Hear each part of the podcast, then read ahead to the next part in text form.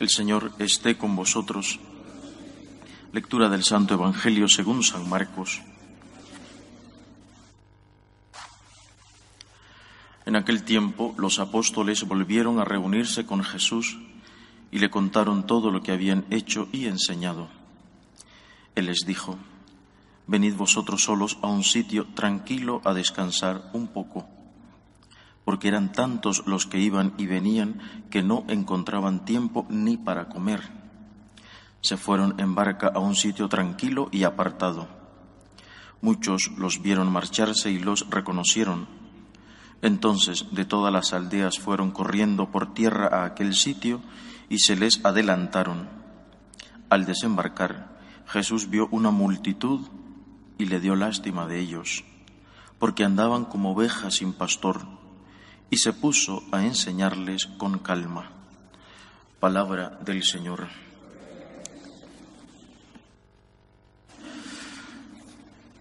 Hemos escuchado en el Evangelio de hoy una vez más cómo se presenta a Jesús como el buen pastor, con estas preciosas palabras que dice, les dio lástima, y luego dice, que se puso a enseñarles con calma. Les dio lástima porque les miró que andaban como ovejas sin pastor.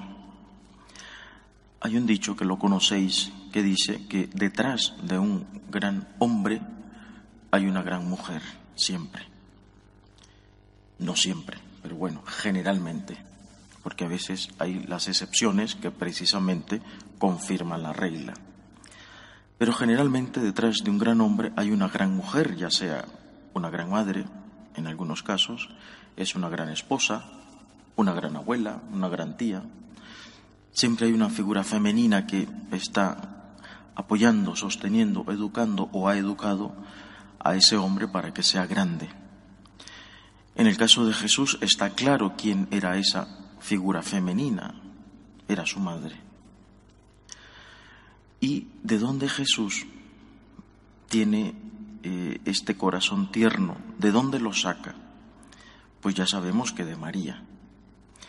Por lo tanto, hoy vemos al buen pastor, al único y buen pastor que existe. Pero también hay una divina pastora, que es María. De hecho, ella, podríamos decir, atreviéndonos, ella es la primera pastora de Cristo.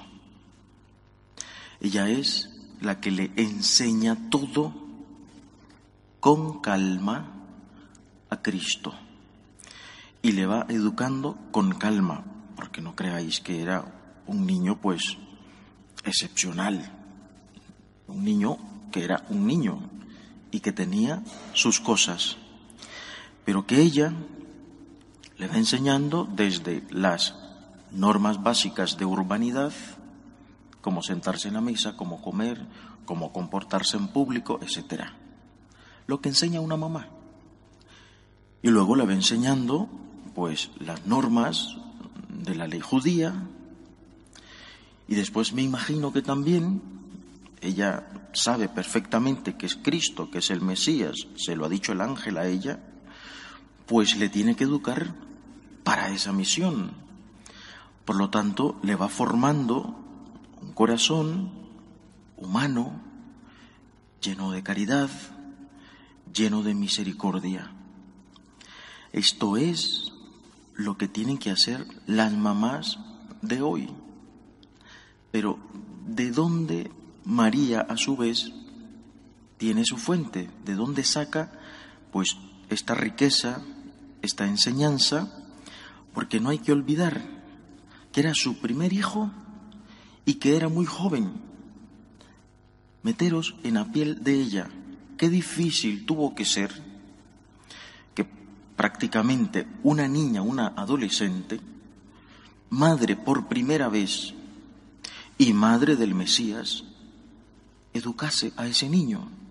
O sea, me imagino yo que de vez en cuando o casi siempre a María se le unía el cielo y la tierra. ¿Cómo lo educo? ¿Qué le digo? ¿Qué le hago? ¿Qué... ¿Sabéis? era tan difícil. ¿De dónde, por lo tanto, María eh, saca esto? Era una judía y tenemos constancia segura de que María no era, como dicen algunos, pues una mujer ignorante. ¿eh? Era una judía que acudía al templo, obviamente no era una sacerdote o sacerdotisa, pero acudía al templo, era una judía que se sabía eh, la Torá, que se sabía las reglas rituales, por lo tanto no era una ignorante. ¿eh? Por lo tanto, María conoce la ley judía, conoce el Antiguo Testamento. Y hemos escuchado en la primera lectura cómo el rey Salomón no le pide a Yahvé cosas, ni siquiera poder, le pide sabiduría. Esto es, pienso yo, con toda seguridad, lo que María le pedía constantemente a Yahvé, sabiduría. Pero ¿qué es la sabiduría? Es saber muchas cosas, leer muchos libros. La sabiduría es la ciencia de Dios. ¿Y cuál es la ciencia de Dios? Conocer su palabra y llevarla a la práctica. Esto es el respaldo de la Virgen. Esto es el fundamento de la Virgen, lo que le da la fuerza espiritual y a su vez es la fuente para que ella eduque a este niño que es Dios. Por lo tanto, veis en ella una confianza impresionante. Ella ha pedido sabiduría a Dios.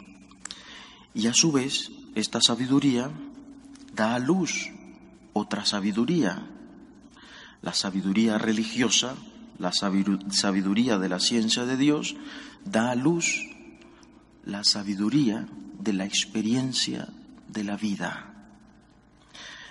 Y ese es el orden. El que conoce a Dios siempre tendrá una riqueza de vida más grande que aquel que no le conoce. Y en esta experiencia de vida, María va aprendiendo muchas cosas. Un detalle, por ejemplo, sabemos del silencio de María, de la meditación de María, que todo lo guarda en su corazón, de la modestia de María, de su coherencia de vida, de escuchar, de conocer la palabra y llevarla a la práctica. Pero también hemos escuchado en la primera lectura otro término que María también lo cumple, el discernimiento para escuchar y gobernar. Son palabras de la primera lectura respecto al rey Salomón. Si nos ponemos a pensar, ¿qué es discernir?